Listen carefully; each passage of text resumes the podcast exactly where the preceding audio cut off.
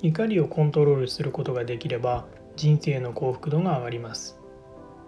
海外では怒っていることを I feel angry と表現することがあるそうです。これは直訳すると私は怒りを感じていますという意味になります。怒っているのではなくただ怒りを感じているという状態です。そう理解すると自分を客観的に捉えることができるので怒りをコントロールしやすいです。怒った時に自分は怒りを感じているんだなと感じると落ち着きやすいのでおすすめです。